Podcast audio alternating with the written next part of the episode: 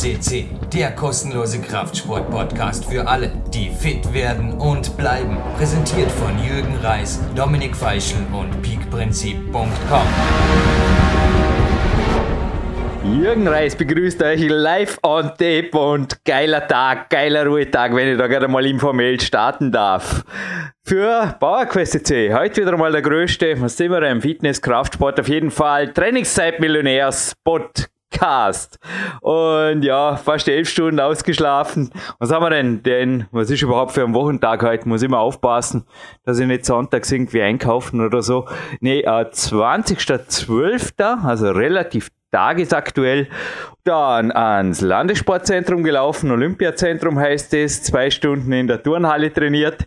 Ja, die Ruhetage haben es derzeit in sich, es tut sich was, habe an den Ruhetagen am Mount Peak Prinzip wurde es einfach zu eisig durch meinen Coach Sebastian Förster ein wenig eine Alternative bekommen und so langsam wäre sie gewöhnt. Einmal in der Woche wandern, ansonsten gibt's sechsmal pro Woche Krafttraining, was mir riesig Spaß macht. Also Krafttraining, sorry. Natürlich Klettern oder Turnhalle und ja, nee, handeln irgendwie nach wie vor nicht, aber es tut sich einiges. Es kamen auch einige Feedbacks für den Mann, der hier im Hintergrund schon gegrinst hat, in der Leitung meines Homephones hier. Seitenweise Material. Es wird auf jeden Fall ein neues Special auch zu Updates von seinen Trainingsstrategien, die ich umsetzen darf, geben.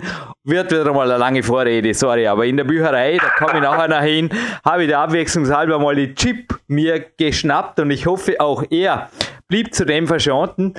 Die Cybercrime-Rate, cool, was wenn ich es jetzt da gerade bei Homephones habe, ist anscheinend bei 41% im letzten Jahr. Also Rekordwert. Fast die Hälfte der User und da komme ich eben auch heute ist, der heutige Studiogast ist ein bisschen komplexe Persönlichkeit. Da darf man auch ein bisschen IT einbringen, die werden es noch hören, warum. Der durchschnittliche, laut Bundesministerium für Gesundheit, 800.000 Deutsche internetabhängig und der durchschnittliche User ist auf jeden Fall nicht so wie ich. Ich bleibe wie ich, ich bleibe Trainingszeit-Millionär, nämlich nie mobil online. Das sind lediglich 16 Prozent und das taugt mir. So, da. Jetzt sind wir aber irgendwie wirklich fast vom Kurs abgekommen, aber nur fast. Es bleibt dabei, ich schließe die Vorrede mit einem schlauen Zitat ab und anschließend lasse ich endgültig den Sebastian Förster, auf den natürlich schon viele warten, hier zu Wort kommen. Und zwar nicht die Umstände bestimmen des Menschen Glück, sondern seine Fähigkeiten zur Bewältigung der Umstände. Aaron Antonowski übrigens interessanter in New York geborener israelisch-amerikanischer Professor, über den man genauso recherchieren sollte wie über den heutigen Studiogast. Und natürlich, auch dazu gibt's Internet was her, über den Sebastian Förster zum Beispiel unter kraft-athletik.de und da findet sich sogar eine eigene, aber Hauptmenüpunkt ist Korn, aber eine Untermenü-Kategorie, die nennt sich Trainingszeitmillionär. So, jetzt geht mir endgültig die Luft aus. Jetzt lasse ich die sprechen. Danke. Ja, auch ein herzliches Willkommen an alle PowerQuest-PC-Hörer von meiner Seite und äh, ja, vielen Dank. Das Leben ist schön. Weiter geht's. Ja, ja, genau. Also Trainingszeitmillionärs-Dasein hast du ja durchblicken lassen. Ähm, das viele Training, auch der Offline-Modus. Ich glaube, das passt sehr gut zu unserem Studiogast bzw. Inter dein äh, Interviewpartner von heute. Ähm, und mich freut es halt auch, gerade jetzt in der jetzigen Zeit, ähm, ja, doch so ein bisschen anderen Lebensweg zu gehen, auch selber gehen zu dürfen, eben nicht, ja, der, on, dem Online-Dasein völlig verfallen zu sein. Ja, du hast dir ja einen Off-Monat gegönnt, wie wir im letzten Podcast gelernt haben. Ich denke genauso wie ich heute Nachmittag. Also da muss jetzt schon noch der Shopping-Bummel drei Stunden durch irgendwelche Einkaufszentren sein, oder? Um, nee, also ich muss nur sagen, meinen Tagen abzuschließen, der ist relativ gut geplant, hat das gerne eine Morgenmeditation. Nach dem Podcast möchte ich irgendwann einen Clarence Bass Cappuccino hier noch fertig trinken, dazu kam ich immer. Dann darf ich noch einen Sponsoren in weihnachtlicher Mission besuchen. In die Bücherei gehe ich auch nicht, dafür ist die Zeit. Dann gibt's einen Mittagsschlaf, dann geht's noch einmal ans Olympiazentrum und nach dem Propriozeptivtraining und der Athletensauna, denke ich, dann irgendwann eh schon ein richtig gemütliches Kämpferdiener fällig. Ich sage nur, jeder ist seines Glückes Schmied und natürlich habe ich hier das privilegierte irgendwo Vorrecht als Leistungssportler, als Profisportler mit 40 das moderieren zu dürfen. Nur glaube ich, dass es einfach auch andere auch in Deutschland gibt, die das umgesetzt haben. Mich freut es natürlich immer wieder, wenn auch Leute herkommen, speziell zu Coaching Walks, mir hinterher seitenweise handgeschriebene Briefe schicken, wo ich gar nicht gedacht habe, dass das irgendwie was bewirkt. Aber mal das Handy daheim lassen, zwei, drei Stunden in die Berge, ist unglaublich, welchen Reset-Knopf, wenn wir jetzt kurz noch bei der IT bleiben, das beim einen oder anderen schon drückt, nur bei dir, als du also hier warst bei Trainingslagern, habe ich jetzt nie das Gefühl, dass das irgendwo ein Thema ist und beim Martin Gallagher, wieder zu dir und zu den Fakten, zu dem Mann, der heute den Gold-Podcast ist Platin, ich weiß das gar nicht, Nummer XY, du bist eher der Mann der Zahlen. Auf jeden Fall, PowerQuest C geht ins zehnte Sendejahr und ich weiß nur, 2009 war ich bei ihm. Also manche Kritik, speziell bei Amazon, ich liebe es. Ich könnte sie rauskicken, ich lasse sie drin. Zu Power Quest 2, zu meinem fünften Buch, die war sicherlich auch Marty Gallagher initiiert. Also das, da hat Teilschuld der Marty Gallagher und ich sage jetzt nur, yeah, mit Peace Richtung Westen, Richtung Amerika. Danke Marty, weil die Kritik, und er hat mir hinterher beigebracht, wie man mit Kritik umgehen darf einfach gar nicht lesen. Oder man Kämpfer den kurz drüber lesen und denken, hey, geil und schön, dass ich es anders habe. Ich sage nur, Sebastian Förster, ich gratuliere auch dir. Du warst schon bei mir um Trainingszeit Millionärs Coaching einen ganzen Sommer lang beschäftigt, aber ich glaube, auch das hat sich ausgezahlt, oder? Ja, also das hat sich für mich definitiv ausgezahlt. Ich habe ja auch damals war ja mein Anliegen eben aufgrund des Familienlebens, ähm, dass ich auch wirklich Prioritäten in diese Richtung habe und ähm, eben nicht so viel Zeit damit verbringen möchte oder verschwenden möchte für Sachen, die mir eigentlich nicht so wichtig sind, ähm, wie zum Beispiel das Weihnachtsshopping und Co. Ähm, ja, und von daher auch meine Arbeitszeit einfach sehr effektiv und effizient zu gestalten. Ich glaube, auch da ist Marty Gallagher, ein Interviewpartner von heute, ein wirklicher Profi drin und ja, ich bin auch gespannt, ähm, ja, was jetzt so das neue Jahr bringt. Ich habe mir jetzt so ein bisschen Off-Monat, hast du gerade erwähnt, gegönnt. Also der Dezember, den habe ich ziemlich ruhig angehen lassen, auch viel Zeit mit Familie verbracht. Ähm, war jetzt nicht der komplette Monat ähm, ohne Arbeit, aber es war halt deutlich weniger, weil auch das Jahr insgesamt doch sehr umfangreich war. Aber trotzdem, ja, das ist halt der Luxus, den ich mir jetzt gönnen konnte als Trainingszeitmillionär. Und von daher bin ich ja, frohen Mutes, was jetzt auch das neue Jahr angeht. Ich bin gespannt, was, was mich ja jetzt auch erwartet.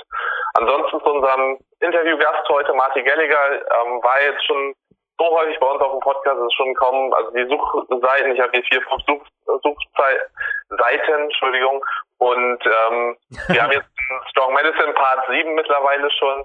Das heißt also, ja, ihr könnt jede Menge gerade von Martin lernen. Ich wollte heute vor allen Dingen nochmal so ein paar Fakten zu ihm sagen, weil es auch eben zu dem Interview selbst ganz gut passte oder passt, dass er, ja, wie lange er schon dabei ist. Ich hatte in anderen Vorständen ja auch schon seine großen Erfolge erwähnt, was er im Powerlifting erreicht hat, auch mit seinem Team. Aber was ich jetzt entdeckt habe über ihn vor allen Dingen, waren auch so seine Werte mal von früher. Also er hat schon sehr früh auch mit dem Krafttraining angefangen, mit seinem Gewichtheben.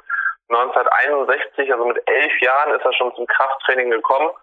Ähm, ja, und ist bis heute auch dabei geblieben. Also zeigt halt auch eben seine, seinen langfristigen Ansatz und ja, was er ja auch über die Jahre immer wieder predigt, in Anführungszeichen, eben, dass es nicht um kurzfristige Erfolge geht, sondern eben das Ganze auch langfristig zu gestalten. Und er hat ja mit 17 Jahren, also das fand ich schon sehr erstaunlich, 120 Kilo über Kopf gedrückt, also mit einer Strict Press 107 Kilo gerissen und 142,5 Kilogramm umgesetzt und gestoßen. Also das sind Werte aus dem Gewichtheben und für einen 17-Jährigen ja äh, unglaubliche Werte. Ich finde es enorm. 1983 hat er eine 380 Kilogramm Kniebeuge ähm, ja, ähm, ja, im Wettkampf erzielt. Und auch mit 42 Jahren noch hat er 325 Kilogramm Kniebeuge erzielt. Das war ja sogar noch eine Gewichtsklasse drunter. Gewicht spielt ja auch eine ganz entscheidende Rolle im Powerlifting. Dementsprechend, das sind halt überragende Werte und auch 2013 hat er noch Wettkampf bestritten, ist Masters Champion geworden. Also ich finde einfach, er, ist, er lebt das, was er auch sagt und umso wichtiger finde ich es dann auch seinen Worten zu gehorchen, weil wer bis in seinem Alter mit über 60 Jahren so fit sein möchte, ähm, und Jürgen, du warst ja bei ihm zum Trainingslager oder hast dir ja auch selber einiges abgeschaut, wie du vorhin erwähnt hast. Ähm, ja, der dient ja wirklich als Vorbild und Ohren aufgespitzt an alle. Hm. Komme übrigens auch gerade vom Trainingslager aus Imst, dazu auch mir in einer anderen Sendung und morgen kommt auch ein Trainingslagergast. Möchte aber gerne sagen, dass also speziell schon Gäste hier waren. Ich lebe zum Teil sicherlich spartanisch, also meine Küche, mein Bad gewinnt keinen Schönheitspreis. Mit dem Gedanken gespielt haben, Marti zu besuchen, wie ich damals 2009. Meines Wissens ist niemand nach Amerika geflogen. Es ist sicherlich ein ja. eigenes Leben. Also er lebt auch sehr eigen. Sein Haus ist eher eine Bibliothek, eine Trainingsbibliothek, eher ein Bauernhaus, zweiklassig und ja, er hat einfach andere Werte im Leben als einfach überall on top zu sein, beziehungsweise, ja, 42 bin ich noch nicht, aber danke Sebastian, das können wir wirklich in einer anderen Sendung noch besprechen. Hat mich riesig gefreut, habe ein paar tolle Wettkampf-Tests bis Saisonzeit geklettert in Imst und jo, aber dazu wirklich mehr in einer anderen Sendung. Jetzt würde ich wirklich sagen, ja, einen letzten Tipp vor der Abspann kommt, gebe ich jetzt noch. Trainingszeit Millionär. Das ist nicht nur ein Menüpunkt auf deiner Homepage, wobei auch dort kommt man auf die Trainingszeit Millionär.com. Aber dort würde genau. ich mir auf dieser Homepage speziell das E-Book schnappen. Da gibt's von Marty Gallagher. Du könntest es jederzeit wieder sein. Du warst ja auch aktiver Kraft-Dreikampf-Wettkämpfer in Deutschland. Genau. Dann gibt's von Marc Dorninger, den ich vorher erwähnt habe, auch ein Sponsor von mir, von Christian Mattes und auch vom Christoph Erath, einem Triathlet, und dem Sven Albinus gibt es dort Berichte zu lesen. Und ich sage das nicht zufällig, weil alle diese Herrschaften waren bereits mehrfach auf PowerQuest.c, speziell der Sven Albinus auch in auch allseits kritisierten Mensch hat das Spaß gemacht. Wir haben so gelacht über die E-Mails in allseits kritisierten Trainingszeit-Millionärs-Podcast. Also wenn ihr also richtig fröhlich hergehen wollt, am besten irgendwo in der frischen Luft, wo es so richtig gut geht, Gebt euch den Spaß. Einfach zwei Albinos und dann seht ihr eh schon. Da waren letzt, letztes Jahr im Sommer.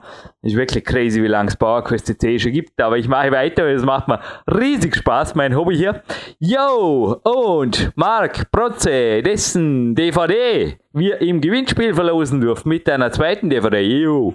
Es ist ja Weihnachten vorbei, egal. Jetzt, wo wir es moderieren, ist bald Weihnachten. Natürlich gibt es Geschenke, aber da muss man nicht einkaufen gehen, die gibt es bei uns zu gewinnen. Gut.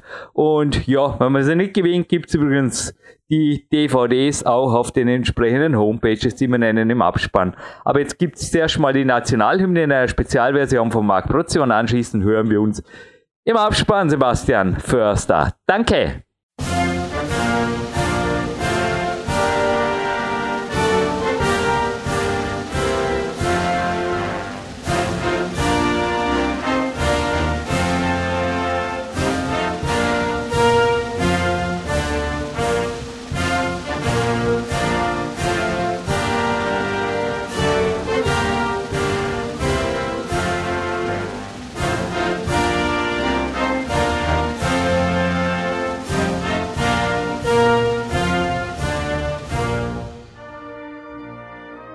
So is the national anthem of America by musician Mark Protze. Once again, my mentor and my, I often call him my second daddy from America, Mr. Marty Gallagher. Good morning, America.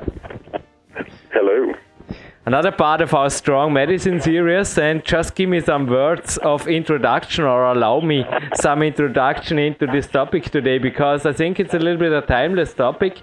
I mean, today is just another day in my life. I think it was the same when I was talking to you in a consulting call last week. And I said, yeah, like today, I spent four hours training now in the Olympic Center and in a gym. And I have now, in the middle of the day, it's 12 in Austria. I have this interview with you, a snack and a sleep, a nap after it. And then I will go for another training and I'm becoming 40 in summer. And all I want to be is the best I can be in competing with over 40. And I was saying to you, the last call, I'm, I think maybe some people think I'm selfish, and you said the same, like my real father here in Austria, also saying to me, No, you are happy, not selfish. So, to make this short, what's the point about living a life, you know, with your own values and with your own goal, and also your life? sorry for the loaded question, but I think it was a little bit of introduction in how we got to the topic of this interview. All right. Um, it's interesting. I, I uh, read a quote by the um, the famous musician Bob Dylan the other day, and somebody asked him. They said, "How how would you judge uh, a successful life?" And he said, or he said, probably he said, my definition of a successful life would be someone who can get up and do what they want when they want and be creative in what they do. And that hit home for me. There was another quote by, a, well, this is from uh, an ancient Hindu scripture called the Bhagavad Gita, in which they said, uh, the happiest man connects the morning of his life to the evening of his life. In other words, if you develop pursuits like being a professional, you know, really high level musician or a, a, a, an athlete as a youngster, the happiest person is the person that in that toward the end of their life they're still involved in that. Um, I, I was doing some uh, thinking the other day, and today this is 1960, uh, 19, uh, 2016, and I did my first 400 squat and 400 pound deadlift when I was 16 years old in 1966. Huh. and that was 50 years ago. Every year for 50 straight years, I've deadlifted or squatted 400 pounds. Now, I've, I've during my competitive years that I, I basically doubled that. But even today, uh, I still have that that capacity. So I guess by those, by both Dylan and the ancient Hindus, that we're we're happy people because number one, we're able to do what it is we want. We're creative. Uh, and there's a continuity to to it. You've you've been doing what you're doing for 20 years. I've been doing what I'm doing for 50. Uh-huh. 21 years and you're you're right. I was just thinking about my campus sport i have a little test piece here at the olympic center. That's why i'm going there on good days only on good days. But i also repeated my best from my world cup years in the maximum power. And this is always sometimes i judge myself of you know somehow i always question myself i am, am i still a professional? But i can make a living of it of the money and the material the sponsors give me. And some sometimes I think they give it to me for a reason and I know little more quotes than you. I, I know, don't know, just a few quotes, but one I got in my mind. I want to keep uh, this religion free, but there is a religious man from India, Paramahansa Yogananda, and he said he was asked about the meaning of life. And he said, in his opinion, the meaning of life is to make yourself and others as happy as you can. I can only free translate it. In German, it's called, you know, the, the most of all is, is to be as happy as you can and make others as happy as,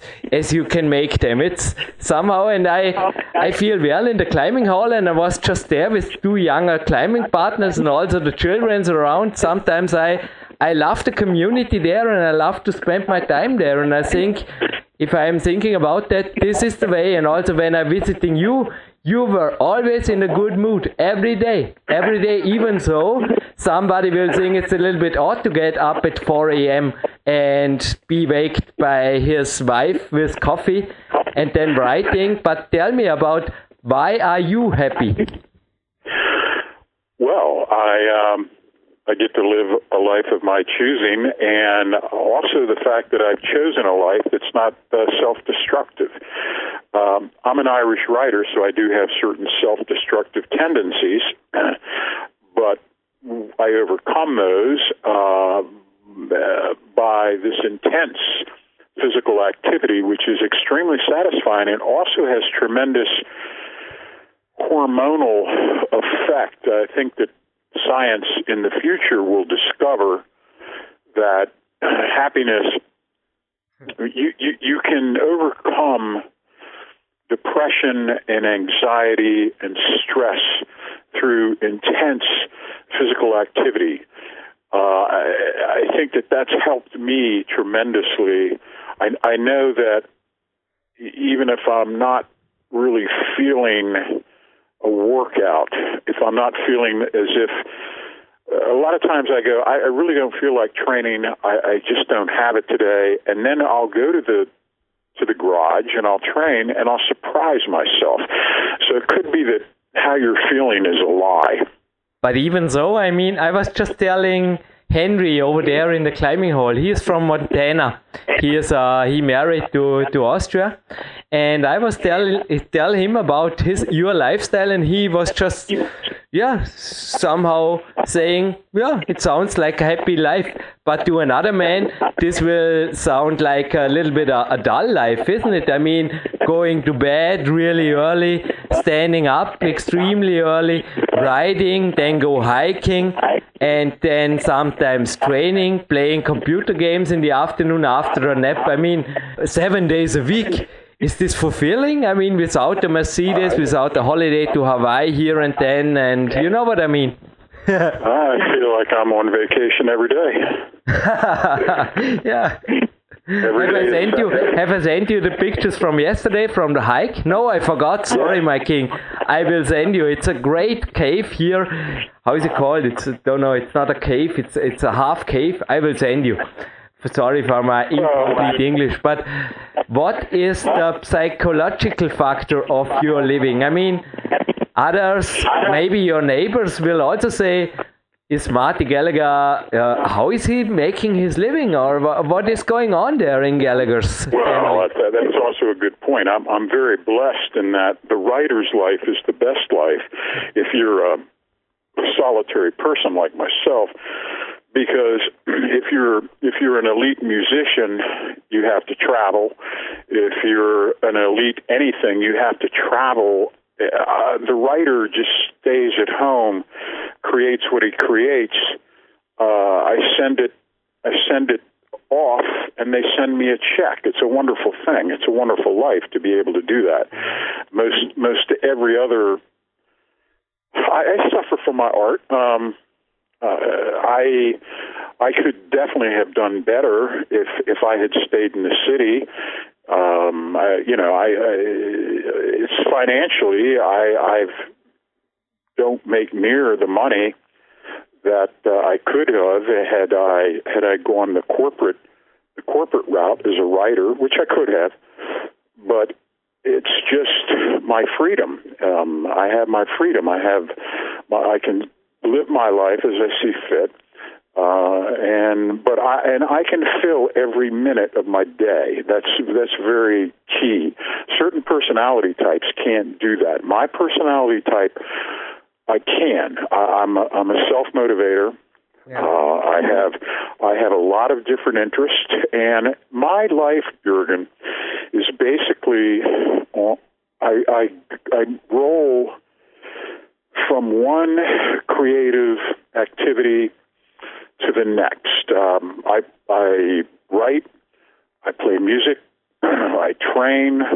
I'm a, I'm a very good cook. I, I really enjoy cooking food. It's very creative for me. I read. Uh, I absorb lots of information, um, and uh, you know, so in my day, I just kind of rotate from one creative activity to the next, and then at night. I, I sit back and, and we watch. I, I love to watch TV. I, I learn a lot from watching television. Uh, I pick certain certain activities and certain uh, different different variations of things that I'm able to, to get into, and it uh, it all fits together.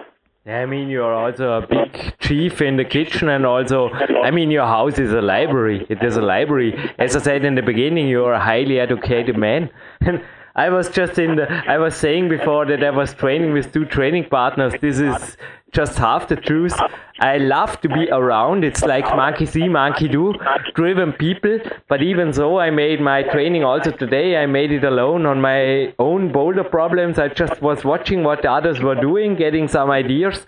But I think also you, when it comes to training and then to be active at all, I think also when your wife is not waking you up with coffee I think you would be still driven to stand up at 4 a.m., make your own coffee, and go riding and hiking after then, or am I wrong? No, no, no, no. That's that's how I start my day. I do my creative writing in the in the early morning, in the solitude. Um, then uh, creative creativity is is draining. Uh, you only have a, a finite amount of it each day, and uh, I know when my my true creativity runs out, and at that point I stop. Mm-hmm. P- past that, it's just um, I'm not being creative anymore. I'm being a mechanic. Right. So typically in the afternoon, I'll come back and I'll do my rewriting and my cleaning up of what I've done in the morning. In the morning, that's where the creative burst occurs in the writing, and then in the in the afternoon, that's when I come back and I look at what I've done that that morning. And and now I get into the more the mechanical. Is my grammar correct? Is my punctuation correct? Does my syntax you know that's that's when I do the the technical stuff. But technique is uh, t- technique without creativity is is that's that's not what I'm about. Uh, Truman Capote once said about another writer. He said that's not writing, that's typing. Uh, right. It, uh, creative creativity is what I live for. That's what I nurture. That's what I, that's why I am in this environment. It's a creative environment, and that requires solitude. You can't you can't be continually interacting with others and uh, have the quietude necessary to get into the creative mindset. Uh, and that's a big problem today because I, I saw a study the other day that said the average American teenager sends or receives 100 texts or emails or Twitters a day and if you do the math, that means like every 15 minutes that you're awake, you're interacting with another human. Now, how how do you have the space to nurture the creative mindset when you're continually engaging with others in mindless, superfluous, surface skimming you know, talk. Uh, I, I need quietude. I need solitude. I need I, I need to be with myself in order for to to to touch that creative creativity that I, that is in me. Uh, music, music, music, music is important. But we have really many things in common. For me, also skill training is in the morning and athletic training in the afternoon. You know, it's more on the on the program, but the creative training is in the morning. And uh, the messaging is a good topic. Since beginning of this year, I have no more smartphone. I also used it seldom before, but now I just have a home phone. I call it home phone, even though it's a smartphone. Whenever it's out of home, it's normally just a camera in flight mode, you know. And I also read this study. What do you think about? Do you have a smartphone, or do you have something? I remember saying you you don't even have a homepage. I think it's still true, isn't it? Or are you at Facebook? Yeah. Do you check those channels? Are you you know, are you living on Earth? I, I, it's to my own self detriment. I really need to become a little more attuned to to the age and time. Hmm. But I have a difficult time with it. I'm not. I'm a very private person, hmm. and I, I don't. I don't really care to share every aspect of my life with society in general. And that's what Facebook is. Facebook is a big giant billboard to yourself. You know, you just everybody's living in a reality TV show. Everybody is important. Everybody is doing these things that they feel are so exciting that they need to share with everybody. And frankly, it's all very bland. Um, pe- people people seek self validation. They, they, they, everyone wants to be important. Everyone wants to be special. Uh, and with Facebook, you can create your own artificial universe. Um, and, and I just, I just find it counterproductive to being a, a true classical artist. Mm. And you can be an artist at, at, as an athlete. You can be an athletic artist. You know, um, that's that's where I am. I'm. A, I was never. I, I was always uh, physiologically a not gifted. I was just an average person who who built themselves up. But back to average. Are you average when it comes to the smartphone use? Have you ever had use of your smartphone out there? I remember those winter, I think, when there would be a ringing smartphone in your jacket. I have the photo in front of me of this magnificent snowstorm, this ice storm. I think we wouldn't hear it in the woods. No, I didn't have a I didn't have a cell phone. I, my my wife my wife insists that I carry a cell phone now just for, just for um you know if I fall down in the woods and break my leg yeah. or something like that. If I if I'm in an isolated situation and I need help, that so I I do carry it with me, but I don't use it as a communication. Like device. I do. I use it as a use it as an emergency thing. Or a camera. Uh, a little bit, a little bit. Uh, you know, but you, you, again, we all take these photos, and whoever really looks at them. Uh, I saw I saw a TV special the other night, and all these these people there all take photos of everything. But if you're taking a photo, you're worried about the composition, and you're interrelating with the camera, and you're missing the reality of the sunset because you're more concerned about do you capture the image of the sunset? And I think that's a problem.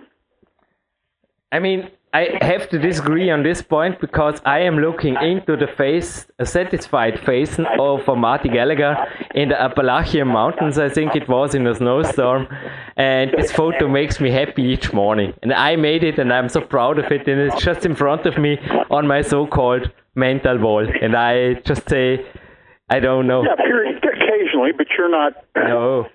You're you're not taking uh, 50 photographs a day because you think that you're that you're so important and that other people would be so interested. I never made a selfie. I don't know how to make a selfie. no, me neither. I don't. want. Why would I want to make a selfie? I can't stand looking at myself. Oy. Right. You're strong. You're, you're a, a strong man. But well, from the from a financial standpoint, just make a little bit of calculation here. So is it right to say that you work seven days a week, four hours a day, and make a living with a house, a car, for a daughter and a wife, and yourself, and with some, um, you know, years of experience? I mean, this system runs now. Am I wrong? You are for how many decades? Three decades now. And what? Your, your, your self-employment. How long are you self-employed now? Oh, yeah. No, no, two, oh, de- two decades, huh? Well, I, I had my first published article in 1978. Oh wow! Sorry, I, I am wrong. I, I've had a thousand published articles and four books, and I'm I'm a I'm a prolific writer. I, I if I don't write, I write a thousand words a day, seven days a week. Yeah, yeah, yeah. And back to the calculation. So also money wise, no problem at all with four hours of work. Uh, well, I no, no, no, no, no. Wait a minute. Uh, ah. I, I, I, we suffer for our art. Um, wow. I don't make as much money as I'd like to. I mean, I, I, I have uh, an okay living, but I'm not. Uh, I don't have a swimming pool. I do have. The city have one. It's the Waldbad It's an, uh, you know, it's an, an, a normal uh, swimming pool, and I, I love it. It's uh, 50 meters of swimming, and I, it's my swimming pool. It's just 10 minutes from the bike, and I have a how is it called a, a, a, a summer ticket. The whole summer I can check in also this afternoon. Yeah, and I, yeah, I, I, I would like to make more money. That would be. I'm not going to lie about that. Just joking. Um, it's the normal. You know, it's more. I think if you can use it, why buy it? Well, I'm just. Uh, I'm just saying. You asked the question. My answer would be no. I would. I would like to to make a little more money, but I'm not going to change my life hmm. or or or compromise my values in in order to make more money. Mm. Yeah, many things in common. well, all artists have commonalities. You're an artist. You're just in a different medium. Yeah, absolutely. And I'm just Again, satisfied. What is, what is the definition? The definition of an artist, in my mind, is someone who who dedicates their life to their passion. Mm. passion can take many forms. And passion is somehow the source of discipline, in your opinion, or it is the and the motivation. No, discipline. Discipline springs from enthused motivation. Okay. If you're enthusiastic about what you're doing, discipline is effortless.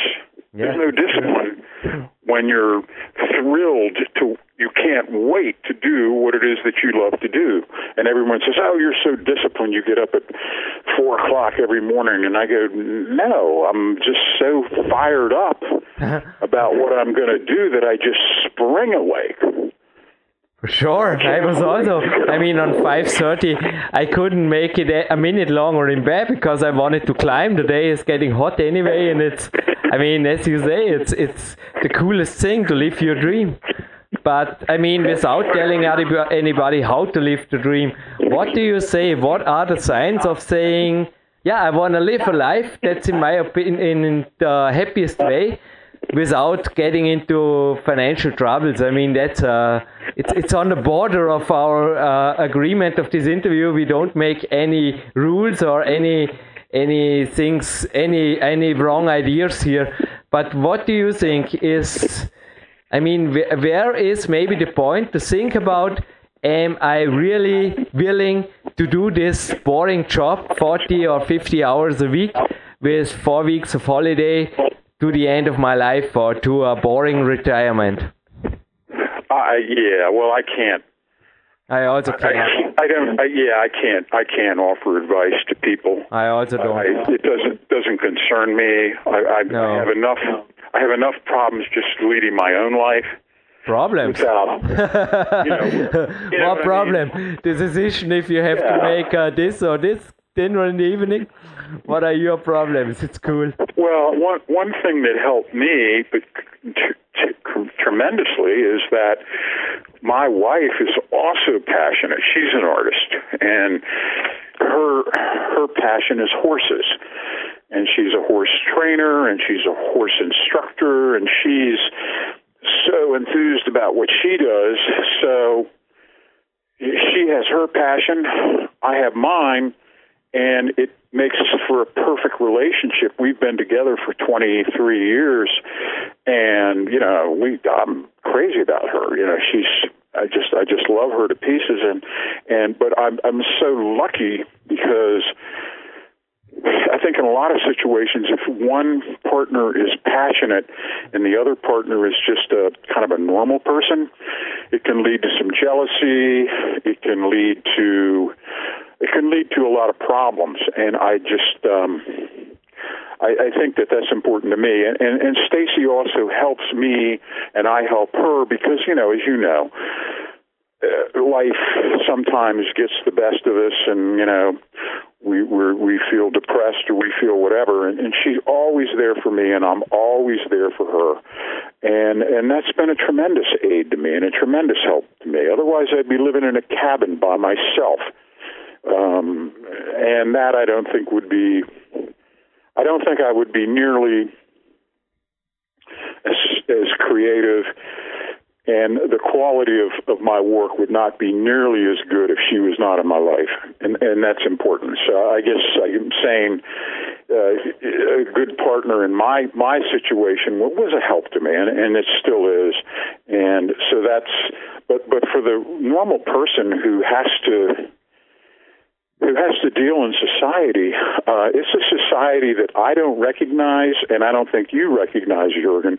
But we're going through tremendous change uh, with with with all this. Everyone is completely wired and hooked in and expected to communicate with their superiors at any time, and you're never really not working because even if you're not physically at work, if something occurs, you're expected to drop what you're doing. How many times have you been out with someone and their phone rings and they go, excuse me, I have to take this.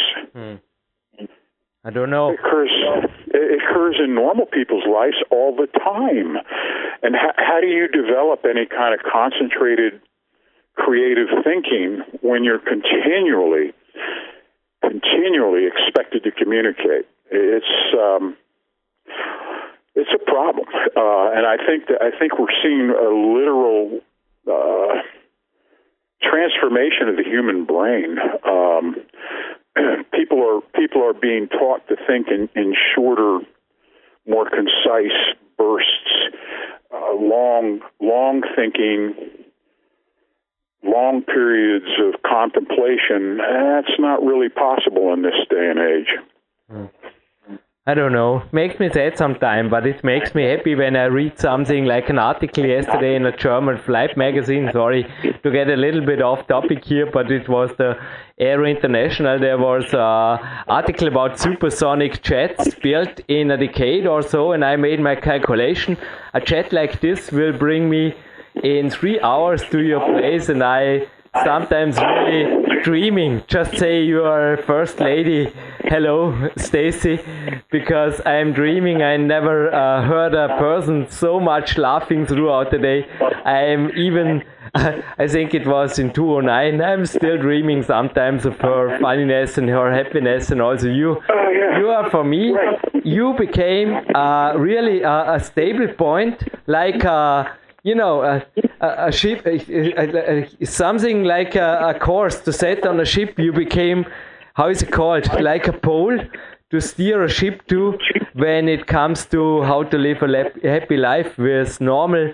In my opinion, it's normal to not carry. For me, it's absolutely disrespectful. It would have been disrespectful also when the others it's forbidden in the Olympic Center and also not so good in the climbing hall. It's not forbidden, but they don't like it. The smartphone. My smartphone always stays home, and I think it's it is possible to live a life, a happy life, without being wired and confused all day out. Well, uh, but society demands it. Mm. So I don't think anybody's going to escape it in the future. I think that, that that the time is now and it's upon us. And I think you and I are sort of uh, we're we're going to be like the last the last of the of the old school. We're going to people will look at us as if we're like uh, Neanderthal men. I think I think within 20 years people will probably just have chips embedded in themselves rather than the hassle of carrying these phones around. We'll just uh, we'll just wire up so that uh, wherever we're at, we can uh, we can communicate, and it's um, it's just it's just the evolution of society. This is as profound as the Industrial Revolution back in the 1840s or the invention of agriculture 10,000 years ago. Um, this is a whole new. Uh, this is a whole new thing for humanity, but it's it's caught on to the point that uh, it's everywhere all the time, and we're not going back. And this is just the way it's going to be. And guys like you and me, we're going to be the last of the Mohicans, the last of our breed. Uh, we'll be the last people that aren't wired up 24 hours a day, seven days a week, 365 days a year. Because in the future, you won't be able to survive financially if you're not. Just be warned, Marty Gallagher. It is already happening here in Dornbirn in my place that people come here, highly educated and absolutely sometimes stressed out, and they give me money. Listen to me closely. They pay me money for saying them, please leave your smartphone at the hotel and then they go hiking with me two days, observing me two days, Yeah. not training themselves, just observing me. yeah. They are the happiest people after two days, saying me thank you. They paying me in my in my values. For them, it's little money. For me, it's big money. I often Yeah. can make with this three or four hundred euro. I can make, uh, you know, I can make the, the the living here almost paid for a month, and it's so great together with the money from my sponsors, and they are the happiest people. I am a happy man too. I tell them what I do, or I don't. I, I just do what I do. I do what I do on a normal day, and they pay me money. So if this happening to you, don't be surprised. I have warned you. They will find you. Yeah, it actually did. Um, maybe 10 years ago, we, I used to have something I'd call a fitness day camp. And well meaning, intelligent people from the city would come up and basically pay me to just hang out with me, and I would just do whatever I would normally do anyway. Yeah, And they thought it, they thought it was the most miraculous thing yeah, eventually I got tired of it. Eventually it just I just it just wore on me and I stopped doing it. But it was it was as I was amazed as you are now that and I felt sorry for these people. And these are people who are making, oh God, 10 times the amount of money that I am. And they have important jobs and they're important people. And they live in mansions and, and, and but they I don't know, it was like they were visiting a peasant village or something, you know, and and they just thought it was just the most miraculous thing. And I, I and again, I didn't change a single thing that I would do. Whatever I would do at that time and day, that's what I would do, but I would have them do it with me and uh they just thought it was just like I don't know, going on vacation. yeah. And it, it, in a way, it was sad because these people who made these tremendous salaries and had these tremendous homes and all the material possessions you could think of, but but they all were, I don't know, kind of hollow. They were uh, something was missing in their lives, I guess, and uh, they weren't satisfied. I guess that would be the, the way to put it. They had done everything that society had told them that they needed to do in order to be successful and lead a happy life. They'd had good upbringing and uh, up upscale, wealthy homes. They'd gotten good grades in in high school. They'd gone to good colleges. They'd married people of their own type and they'd gotten really good jobs with really important companies and they were doing you know work that compensated them well and yet they were intensely dissatisfied with their existence and that to me was always surprising Yeah. Yeah, just last week, a man from Germany visited me here in Dornbirn, and he was asking myself, why do I not burn out in what I do? Because I'm climbing all year around, I never need a break. And I said, don't know, maybe I learned from my parents, but maybe also from Marty Gallagher. You must have asked him this question because I I'm in holiday every day and he was also like absolutely everything was like you just said somehow having everything but not happiness don't know Yeah. but it mean had everything had everything but happiness. Yes, had everything but happiness. Uh, and and we have nothing but happiness. we're the opposite. We don't have anything, but we're happy. I think with a great laughter we can make this as a famous quote by Marty Gallagher. huh? We have nothing but happiness. Even though it's not it's half of the truth, but it's it's so cool. I think can we make Wait, this wait, as wait. the as the perfect end word of this great, great No, podcast? No, no. No, I have a better one. I, I saw a. Uh, I was watching TV and they had a documentary on American cowboys and the fact that American cowboys still exist. so they were talking to one of the cowboys, and this is a he was a guy like me. He was a guy in his 60s who'd been being a real cowboy for 50 years. So they asked him, they said, Well, you know, how is being a cowboy? And he said, Well, he said, it's not much of a living, but it's a hell of a life. hey, this is driven. What is driving Martin Gallagher is now do in the rest of his day? Training or hitting the woods or? Oh yeah, yeah, yeah. I, I uh, I listened to to to one of my heroes is a jazz bass player named Jaco Pastorius. So I listened to Jaco this morning, and I I wrote a good I had a good, uh, uh, probably 1,400 words this morning. So it was a good writing morning. Uh, I wanted to take your, I wanted to be finished by the time you called. It's six, six o'clock. When I get off with you, I'm going to go out to the garage and I'm going to do some, uh, some bench presses. Then I'm going to go to the woods. Uh, then I'm going to go come home and eat my eggs and fall asleep for an hour or an hour and a half. It doesn't matter. And then I'm going to get up and uh, uh, drink some coffee and you know get back on the second half of my day. I'm usually kind of wrapping my day up by about five o'clock in the afternoon, and then from that point forward, if if I want to sit sit back and read a book or watch TV, I'm done. And then about nine o'clock is when I go to bed. I go to bed at nine.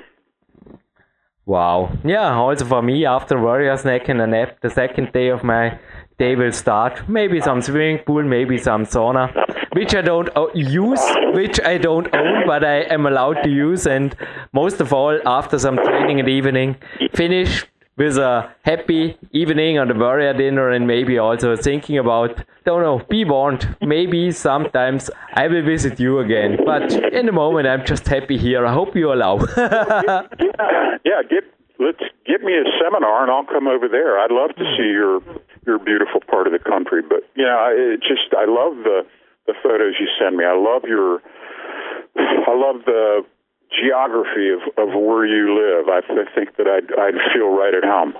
Maybe. I hope you're happy without the seminar with me, but it's, I don't know, would be a pleasure to have you here at the Olympic Center. You're for sure invited. But well, that's maybe another topic in another podcast. And I think we both now have to live a happy, another happy day of our life. Huh? Okay? Yeah, indeed. Hey, this was a super, a super podcast, and I thank you for every little second. Mr. Mentor and second daddy of mine in America, Marty Gallagher. Thank you. All right, all right, all right. Auf Wiedersehen. Auf Wiedersehen. Es geht dahin, zurück in unserer zweiten Fremdsprache übrigens. Österreicher darf ein wenig in den Dialekt rutschen, wie auch im Vorspann ab und zu, weil wir müssen das lernen, was der Mann Dir geht so gut, hatte mal ein Radiosprecher, ein Mentor von mir gesagt. Danke, Günther. Dir geht so gut, du hast deutsche, du hast deutsche Interviewpartner, du hast deutsche Studiogäste. Mein Gott, na, ich muss hier den Leuten zum Teil zuerst Sprechen beibringen. Nee, danke Sebastian, dass du mit mir das machst, dann versteht dich auch fast der ganze Rest der Welt. Aber was war, ja. konkrete Frage vielleicht, was war für dich, ich weiß nicht, ob es bei dir wie beim Dominik Feischl, der mit mir diese Podcast-Plattform gegründet hat, beziehungsweise er hat ja auch die Grundidee dazu.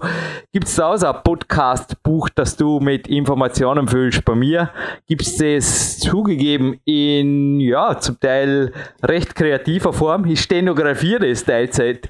Ich mache derzeit ähm, Kämpferdienst, da mache ich noch was anderes wie stenografieren lernen, aber das, das eigne ich mir jetzt wieder an Irgendwo die Kunst der Kurzschrift ist einfach cool. Den Geist fordern ist immer eine Gaude und als Hobby, was soll's. Ich habe derzeit ein Stenografie Podcast-Buch, nur dass ich ab und zu Dinge nicht mehr lesen kann, aber du, denke ich, schreibst es auf und was waren für dich die Takeaways aus dieser, was sagen wir, Teil 7 allein von der Versus, da gibt es Hörmaterial, genau. von der Strong Medicine Serie. Ja, also ganz kurz auch dazu, also ich ähm, führe so ein Podcastbuch. Ähm, das führe ich auch einfach aus dem Grund, weil ich wirklich, wenn ich also mir die Zeit nehme, Podcast zu hören, Ähm, neben PowerQuest CC habe ich halt noch zwei, drei andere Podcasts, die ich sehr gerne höre, wo ich auch sehr gute Informationen rausziehe. Ich auch. Ähm, da schrei schreibe ich mir für jeden Podcast ähm, mindestens drei Sachen raus, die für mich neu waren, die ich gelernt habe. Teilweise sind es dann auch mehr, so wie bei Marty Gallagher, kommen auch mal gerne ähm, fünf, sechs Sachen, die ich mir niederschreibe. Das werden wir jetzt natürlich nicht alles äh, noch im Nachspann behandeln. Aber an sich finde ich es, um, um eben wirklich was draus zu lernen und nicht nur einfach zu hören, ein ganz, ganz wichtiger Schritt, eben auch die Sachen rauszuschreiben und dann gucken, was ich für mich selber auch mitnehmen kann. Und bei bei Marty oder jetzt auch in dem Podcast gerade ähm, geht halt, es geht halt nicht nur um Training, sondern mir geht es vor allen Dingen auch darum, was er halt weitergibt, was ja dieses Trainingszeit-Millionärsdasein bedeuten kann, eben weg von dem ja sehr materiellen, was du auch sagtest, vielleicht zweiklassiges Bauernhaus zu wohnen. Also wir wohnen selber auch in einem vielleicht jetzt nicht modernsten Haus, ähm, aber draußen auf Land und ähm, das war auch dadurch inspiriert, damals ehrlich gesagt, ähm, weil ich finde eben, dass ja, ähm, viele achten auf Dinge, was jetzt ähm, neue Sachen angeht, äh, materielle Dinge eben, die ja für mich unwichtig sind und ich glaube auch Marty da wirklich das einfach für sich gesagt hat und schon frühzeitig gesagt hat, was er eigentlich wirklich im Leben machen will, was ihm wichtig ist. Ähm, gutes Essen gehört wahrscheinlich auch dazu, ähm, aber eben auch im Flow zu arbeiten, seine Tätigkeiten, die er hat, ob das Schreiben, die Musik ist, der Sport, ähm, es sind halt alles Tätigkeiten, wo er sich kreativ auch irgendwo betätigt, ähm, die ihm wirklich viel geben. Und ja, das in der Form umzusetzen und auch so lange umzusetzen, das finde ich halt wirklich auch vorbildlich und ist auch ein Lebensziel von mir. Hier gehört der Kämpfer den auch dazu. Und nochmal, ein Gewinnspiel gehört natürlich auch dazu.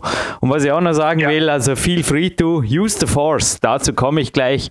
Aber wenn ihr euch inspiriert fühlt, ein Seminar mit Martin zu machen, seine Bücher zu übersetzen, ihn einzuladen, was auch immer, ihn zu besuchen, tut das einfach, ihr braucht es mich nicht fragen. Ich persönlich fokussiere mich mehr und mehr. Ich kläre auch jedes Trainingslager mit dem Sebastian Förster ab und er genehmigt das oder eben auch nicht. Ja.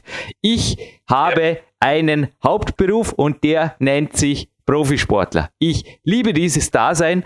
Ich bin selektiver denn je, was das Coaching-Team angeht. Allerdings, wie ich vorher gesagt habe, ein Coaching-Walk zwischendrin, wenn ich was bewirken darf. Hey, geil. Oder auch Telefoncoaching, wie jetzt mit der Angie. Das ist einfach ein Hammer. Das mache ich gerne. Danke auch an Klaus und Christian. Was da allein zurückkommt, nicht nur von PowerQuest, ich rede jetzt auch nicht von monetären Werten. Aber ich habe nicht nötig in der derzeitigen Lebenssituation und ist derzeitig nehme ich jetzt gleich NLP-haft wieder weg. Ich habe es nicht notwendig, was für für Geld zu tun. Was ich tue, mache ich aus Begeisterung, weil ich es liebe, weil ich einen riesen Spaß daran habe, genauso wie jetzt mit der Sendung. Und wenn ihr Seminare machen wollt, noch einmal viel Spaß. Bei mir gibt es übrigens neue Seminartermine, nur am Rande erwähnt. Aber jo, wenn sie zustande kommen, kommen sie zustande. Sonst ist 2017 auch wettkampfmäßig für mich meine Ziele klar. Uh, famous Last Words für dir oder soll jetzt zum Gewinnspiel kommen, Sebastian? Nein, kommen wir zum Gewinnspiel. Weil der Mann, der zeigt schon mit dem Zeigefinger nach oben da über den Bodensee. Ja. Boah, der, der Nebel lüftet sich. Was ist das für ein Winter? es hat keinen Schnee, dafür da wird sich der Trainingslager Gast jetzt freuen. Am Ruhetag kann man wandern ohne Ende, ohne dass man sich durch irgendwelchen Eis, was ich was, Kanälen äh, durchkämpfen muss, durch Eiskanäle. Hey, jetzt wird es wirklich Zeit, dass ich fertig moderiere. Es geht weiter. Use the Force, weil wir beschließen ab mit deinem Gewinnspiel, das sicherlich nicht neumodisch ist. Was war das für ein Spaß? Also zugegeben, der Mario Lechner war jetzt gar kürzlich vor Weihnachten auch sehr hörenswerter Trainingszeitmillionärs, Podcast, Profikletterer. Dessen Hobby ist Computerspielen. Okay, also ich muss einfach sagen, ich moderiere lieber die Podcast jetzt am Vormittag. Stattdessen hätte ich jetzt natürlich auch eine genussvolle Runde fliegen können mit dem Flightstick hier und meinem Flight Simulator und ab und zu denken wir wirklich alles hätte ich hier. Aber leider sind die Tage dann wieder so schnell vorbei und dann, na, was heißt leider? Dann bin ich einfach zufrieden und abends beim Kämpfer, den ich habe mich gestern was habe ich eigentlich sonst noch? Genau, kurz stenografiert, aber dann habe ich mich eigentlich das ganze Kämpferdiener durch mit dem Buch gespielt, weil das ist die Retro-Gamer, die habe ich auch schon empfohlen, gell? Ist einfach ein ja, Spaß zu lesen, genau. sind auch viele Erfolgsgeschichten drin. Also ich sage wirklich, Trainingszeitmillionäre aus der IT-Branche, dass man zum Teil denkt, wie ging es weiter? Und es ging in den aller, allermeisten Fällen, ich habe noch keinen anderen gelesen, ging es einfach erfolgreich immer wieder weiter. Aber natürlich nicht mit Atari und mit irgendwelchen Retro-Spielen. Aber was hatte ich für einen Spaß? Da gibt es ein Best-of, was hat denn das? 260 Seiten ein Jahrbuch mit den besten Artikeln aus dem Jahr 2016. Da bin ich fast gestoßen. Ich habe vorher die Zeitmaschine angeworfen, wie alt das der Marty war und ob er dort eventuell eine andere Sorgen hatte als Computerspielen nachmittags. Vielleicht hat er sich aber damals schon als Sesterschub gegeben in der einen oder anderen Spielhülle, weil es war gar nicht so, dass der C64, geschweige denn der Amiga, mich zum Computerspielen gebracht hat, sondern ich war da in England bei einem, ja, Sebastian? Ja, ich bin noch da. Du bist noch da, Gott sei Dank. Da hat es gerade so gepiepst in der, in der Leitung. Also ich war in England bei einem Schüleraustausch und da war ein Spielautomat in einer Spielhöhle. Da hat mein Papa mich einmal hingenommen. Da gab es Star Wars. Dass das von Atari kam, ein ursprünglicher Musikcomputer übrigens, mit dem sich selbst die Madonna mal gespielt hat, als Background-Musik, wusste ich nicht. Auch nicht, auf wie vielen Plattformen das portiert wurde, das Spiel. Also viel Spaß bei der Recherche, es wird nicht schwer. Zu gewinnen gibt es die Big Test DVD, also 108 Minuten von mir, die nach wie vor aktuell sind, an sich muss ich sagen. Und es gibt das erste Mal die DVD von Marc Brotze. 2016 rausgekommen. Gibt es übrigens, wenn ihr sie nicht gewinnt, auch für 17 Euro zu beziehen unter info.markbrotze.com. Brandneu, stilistisch, ich habe manchmal schon gesehen, nicht alles, zum Teil unveröffentlichtes Material. Bin ich gespannt. Einen Track davon hören wir, wir bleiben ein Audiopodcast, aber hören wir jetzt gleich noch in der Fortsetzung. Aber mich hätte eine Gewinnfrage interessiert. Und zwar nicht, wie alt ist der Commodore 64, das wäre auch ein Gaudi gewesen. Aber das Steuerhorn, das war eben kein Flightstick. Mit dem in Star Wars, das war wirklich ein klassisches Spiel, kann mich erinnern. Das war, da kann man wieder mal sagen, die Kraft der Visualisierung. Was ist das für eine Schrottgrafik und wie viel Spaß hat das gemacht? Wie hat man sich da reinleben ja. können? Speziell in dem, hast du es auch mal gespielt? Brutal. Also ich glaube, hoher Suchtfaktor war damals angesagt. Das Pfund. Also das, das direkt habe ich nicht gespielt, aber ich habe mich auch trotzdem an die Zeit zurückerinnert, wo halt ähm, ja die, die, Spiele und alles noch ein bisschen anders auf dem Computer aussahen. Ja, bei mir war übrigens die Suchgefahr begrenzt, weil das englische Pfund, glaube ich, damals schon relativ teuer war. Und der Papa, ja, außerdem wollte man da hinterher ans Meer und überhaupt und klettern durfte da zuerst mal in England, ich schweife ja endgültig ab. Aber use the force. Der Steuerhauern von Luke Skywalker, mit dem er den Todesstern, ich glaube, gleich mehrfach zerstören musste in dem Spiel. Ich will nicht das Steuerhorn wissen, sondern wie heißt das Flugzeug? Das ist nämlich weniger schwer. Steuerhorn kann ich euch zwar jetzt aussagen, das war aus dem Militärsimulator Bradley Train, aber das wäre jetzt ein wenig abstrakt gewesen, die Frage, das hätte niemand rausgefunden, außer die, die die Retro Gamer gelesen haben. Aber ich will jetzt einfach nur wissen, wie heißt das Flugzeug bzw. das Raumfahrzeug, das der Luke Skywalker hier bei den Attacken auf den Todesstern, ist ein kompliziertes Gewinnspiel. Ja, bei 260 Seiten, es sei mir verziehen, mein Kopf ist relativ voll, aber der wird jetzt gleich wieder leer, weil er darf jetzt wieder an die Sonne und an die frische Luft. Bin froh auf jeden Fall, dass ich nicht wie ein Radiomoderator fünf Sendungen am Tag moderieren darf, sondern hau mich zurück ins Trainingszeit-Millionärs-Dasein. Bitte die Gewinnfrage auf unser Formular auf der PowerQuest.cc und euch viel Spaß. Nachträglich schöne Weihnachten, so ein Blödsinn. nee, genießt das neue Jahr, macht 2017 zu eurem Jahr und wenn Sebastian oder meine Wenigkeit behilflich sein können, dann bitte gerne danke. Okay, danke. Danke auch und ja, ein bisschen mehr Offline-Zeit fürs neue Jahr.